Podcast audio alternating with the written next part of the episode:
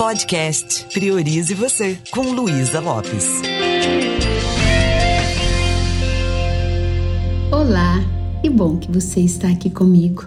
Nós estamos aqui numa série sobre essencialismo, inspirada na jornada que nós fizemos no Clube Indesp e no livro sobre essencialismo de Greg McEwen ele nos mostra como a vida pode ser mais simples. Meu papai, quando vivo, né, falava: a vida é bela, a gente é que petequela. em Minas, petecar é como bagunçar. Apesar de que bem tem um esporte muito interessante, não sei se você conhece, que é de jogar peteca, que é muito legal também. Então, mergulhando um pouquinho naquilo que é essencial, uma das nossas masterclass foi sobre CNV, Comunicação Não Violenta, criada por Marshall Rosenberg. E a comunicação não violenta, ela também nos ensina a tirar a essência da comunicação, ou seja, evitar de sermos agressivos, de sermos é, estressados com pouca coisa, de saber ouvir, de ter aquela escuta profunda e de perceber além do que foi dito. E é lindo demais, né? a gente tem inclusive um workshop aqui no Indesp sobre isso, vai ter inclusive online, fica aí a dica. É lindo demais quando a gente entende que nós podemos ter uma comunicação que agasalhe o coração do outro, que deixa o outro se sentir acolhido, independente do ponto de vista dele. E não que a gente às vezes dá alguns socos no outro através do nosso olhar, através das nossas palavras. E um dos grandes influenciadores da comunicação não violenta foi Mahatma Gandhi. Ele acreditava que a transformação pessoal era capaz de mudar as relações. Na PNL a gente fala: primeiro coloca a máscara em você e depois no outro. Tudo bem que a máscara, com esse negócio da pandemia, né, virou acessório. Mas essa máscara que eu tô falando é: primeiro mude você, transforme você. Porque tudo que você tiver em você mal resolvido, você vai projetar nas relações. E a violência passiva, ela é o combustível que, alimenta a violência física. Ou seja, tem um tipo de violência em que a gente às vezes não agride verbalmente, mas a gente acaba prejudicando, prejudicando no silêncio, prejudicando o outro, porque a gente muitas vezes não sabe falar o que está sentindo. Então a gente também não contribui para que o outro se perceba. Ou às vezes a gente fala, tipo, vomitando, né? Soltando tudo sem nenhum cuidado. E se a gente quiser de verdade a extinguir o fogo da violência física, é muito importante a gente cortar o suprimento de combustível. Que combustível é esse? O combustível que deixa a gente muito reativo. E às vezes a gente fica muito refém do que está sendo, do que está acontecendo naquele momento. E a gente procura atender tantas demandas externas, é uma correria tão grande às vezes. Eu fico vendo os pais, né, que assim como eu, quando meus filhos eram crianças, não tem tempo de olhar nos olhos dos filhos, não tem tempo de acolher, não tem tempo de dar atenção de qualidade. E quando eu pergunto para os pais qual é a sua maior riqueza, o que é mais importante na sua vida, eles falam: meus filhos. E a pergunta é: eu estou dando importância àquilo que realmente é importante? Se a gente começasse a entender que estar ocupado não significa ser importante, tem gente que está tão assim, está tão no automático está tão acostumado com a agenda abarrotada que tem dificuldade de relaxar. tem dificuldade com aquele ócio saudável que é a gente meditar, que a gente rir, que a gente brincar, que a gente trazer um pouquinho de lazer, né? Prazer para o nosso coração. Então, o essencialismo nos convida a perceber que essa busca indisciplinada por mais e mais coisas, por ter cada vez mais, por fazer cada vez mais, é tudo que vai tirando a gente do nosso próprio eixo. Então, quantas coisas inúteis a gente faz? Estou falando de você, para você, mas também falo isso para mim. Quando eu entro às vezes nas redes sociais, né, quanta coisa, fica vendo a vida de todo mundo e tal. E às vezes a vida está acontecendo aqui do nosso lado. Tem coisas importantes a serem feitas aqui. O que, que eu poderia fazer para nutrir o relacionamento que está aqui na minha família? O que, que eu poderia fazer para desfrutar do dia de hoje? Né? E não ser é, sequestrado aí por essas, essas atrações externas que não são úteis, que não nos ajudam não nos ajudam em nada, não é verdade? E se nós passássemos mais tempo meditando, refletindo, desfrutando a vida com as pessoas que nós tanto amamos, as pessoas que realmente importam, será que a gente teria prejuízos com isso?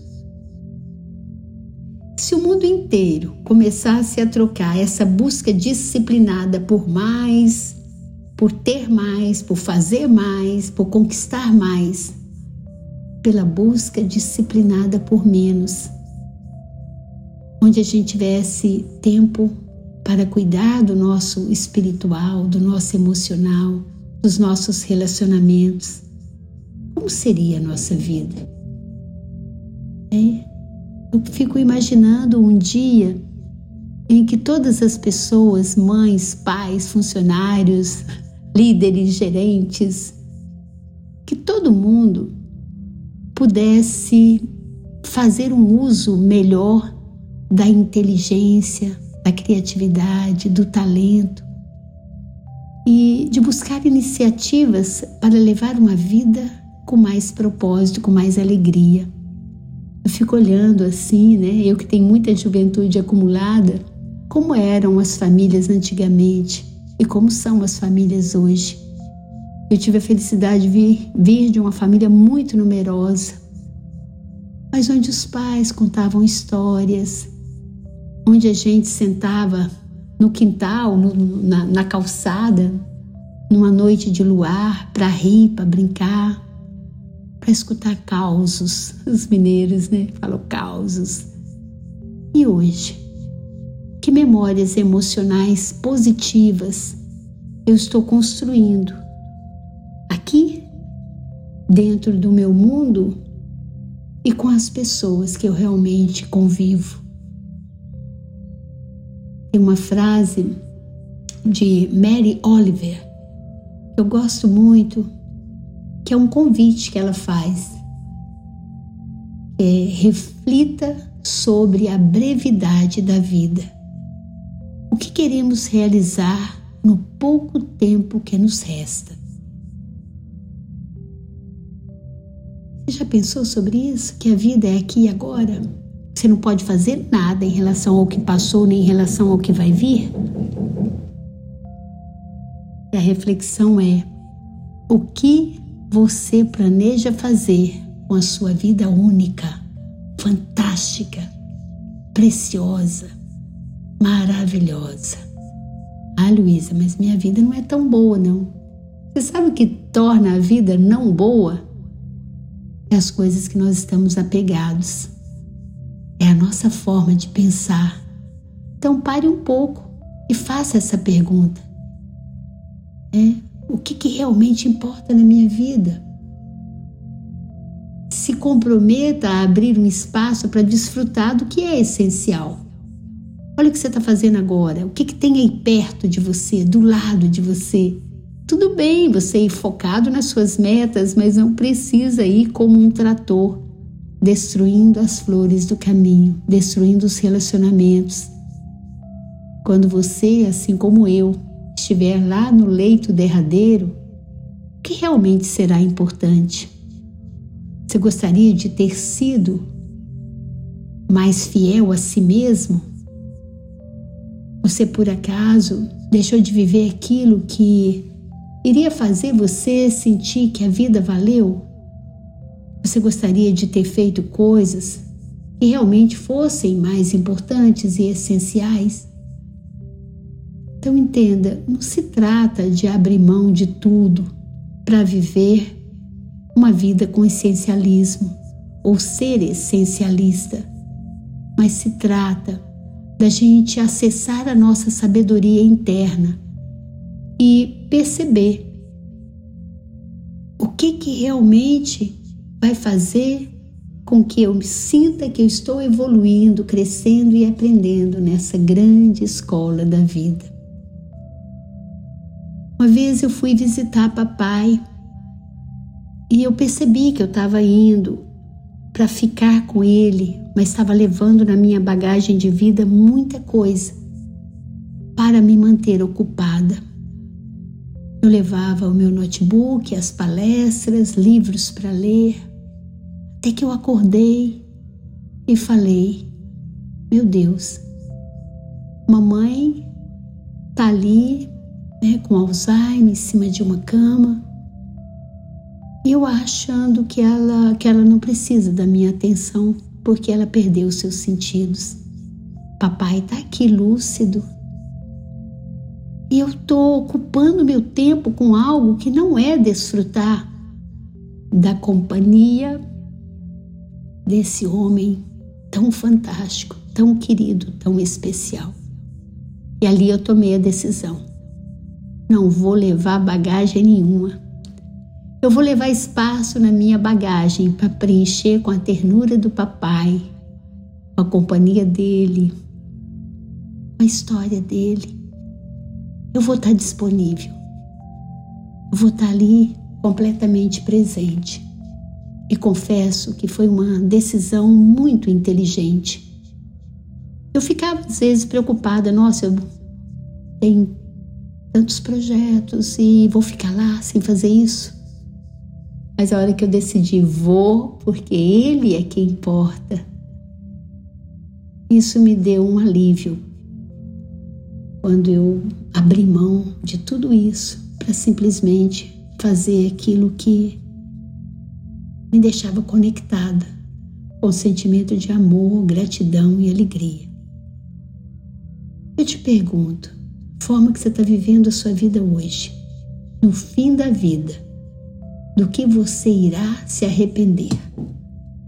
Provavelmente você nunca vai se arrepender por ter exercitado o amor, por ter valorizado quem realmente tem valor por ter perdoado, por ter se autoconhecido. Caso você se arrependa de alguma coisa, provavelmente é daquilo que estava ocupando espaço na sua bagagem e te impedindo de dar atenção àquilo que realmente importa. É isso. Me deixa saber se isso faz sentido para você.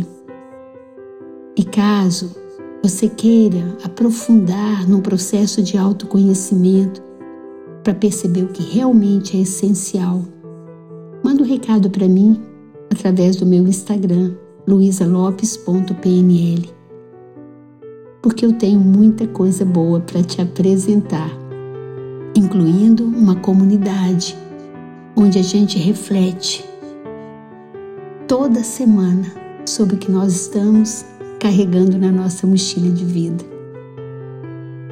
Um beijo bem carinhoso e priorize você.